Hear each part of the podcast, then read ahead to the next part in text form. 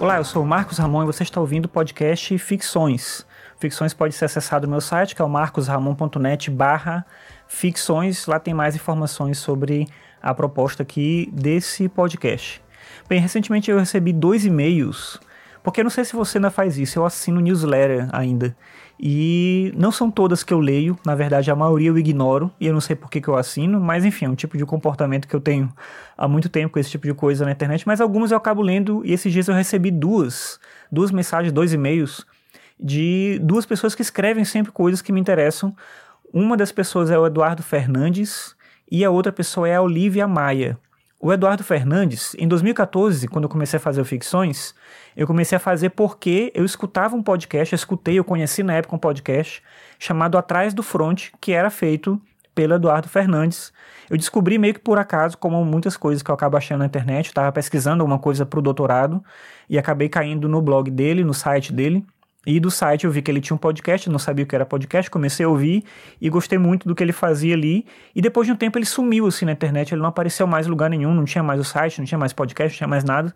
E eu fiquei um tempão sem saber dele. Recentemente ele mandou um e-mail para a lista de pessoas que tinham assinado, né, a newsletter. E ele falava um pouco sobre isso, sobre como ele passou um ano sem internet e ele conversando com um amigo dele.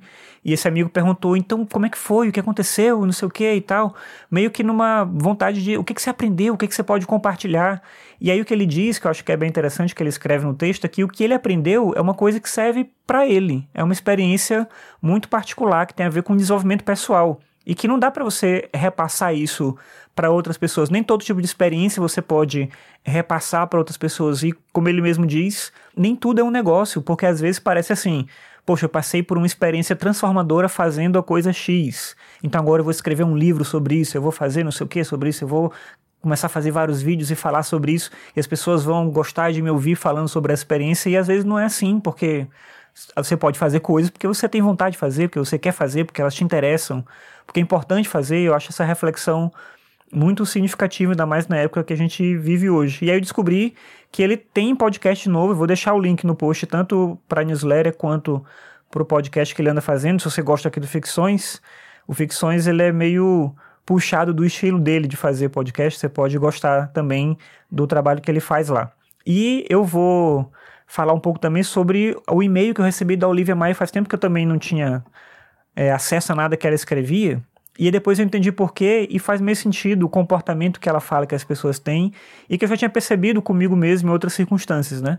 Ela começa a newsletter dizendo que ela escreveu um texto e aparentemente ninguém leu.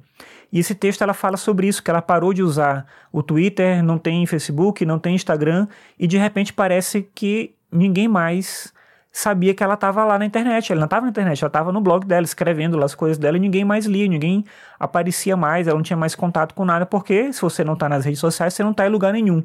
Então, parece que não tem mais ninguém interessado, não tem mais ninguém disponível, não tem mais uma conversa, não tem mais diálogo. E eu senti parte disso há muito tempo. No meu caso, foi isso que aconteceu exatamente, né? Eu acompanhava muitas coisas que ela escrevia porque ela compartilhava no Twitter e eu acabava tendo acesso por ali. E aí eu deixei de acessar o site dela, e mas as coisas continuavam aparecendo por lá. Como esse texto, por exemplo, que ela falou que ninguém leu, eu não sei se ninguém leu, mas eu pelo menos não tinha lido ainda, justamente por conta disso que ela reclamava. E aconteceu isso comigo num outro contexto também. Há alguns anos eu tinha um blog que eu fazia por muito tempo, assim, eu gostava muito, tinha esmero, cuidado, não sei o que e tal, que era o Arcano 5. E um dia eu simplesmente decidi, como eu fiz várias vezes com várias coisas, depois eu acabo me arrependendo, decidi deletar tudo, salvei os meus textos e apaguei o blog todo, tirei tudo, vários textos estão perdidos assim, perdidos assim, né? Estão arquivados em algum lugar ali, alguma pasta, algum HD, alguma coisa, mas eu nem sei sobre o que eu escrevia direito, enfim. Então eu fechei o blog e eu senti meio isso, ninguém percebeu, ninguém deu a menor bola, ninguém se importou, eu simplesmente eu achava que aquilo era relevante, era relevante só para mim. É como eu falei recentemente aqui sobre o podcast Ficções também. De vez em quando eu fico nessa coisa, eu vou parar de fazer porque não é importante, não é relevante. E aí eu paro e algumas pessoas aparecem e perguntam e falam alguma coisa, mas no geral, para a quantidade de pessoas que têm acesso aos episódios, é, é como se a maior parte das pessoas de fato não percebesse, né? Parou de aparecer aquele programa ali, aquele podcast, então tá, parou de aparecer. Tem outras coisas para consumir, tem outras coisas para fazer, tem outras coisas para acessar e as coisas seguem, né? E no final das contas, talvez esse podcast, assim como os textos que eu escrevo, e assim como os textos que a Olivia escreve, as coisas que o Eduardo faz também, que ele escreve, talvez sejam muito mais pra gente, porque, como eu falei lá no começo, né, tirando uma, uma frase lá do texto do Eduardo Fernandes, nem tudo é um negócio. Você pode fazer coisas porque elas te interessam, porque elas são significativas para você e porque elas fazem sentido no contexto da sua vida. E no momento que você achar de repente que essas coisas não fazem mais sentido, você pode deixar de fazer essas coisas e passar a fazer outras coisas em outro contexto, de outra forma, sem ter que publicizar tudo, sem ter que mostrar para as pessoas, sem ter que correr atrás de um like, de uma curtida, de um compartilhamento. Mas eu falo isso sabendo que é difícil para mim, porque eu quando escrevo um texto e boto na internet, eu quero que as pessoas leiam. Eu fico imaginando se as pessoas estão lendo, eu fico esperando que apareça algum comentário, eu fico esperando que alguém compartilhe. E isso acaba não acontecendo. E é estranho, porque você tem essa sensação de fato de que você está falando sozinho.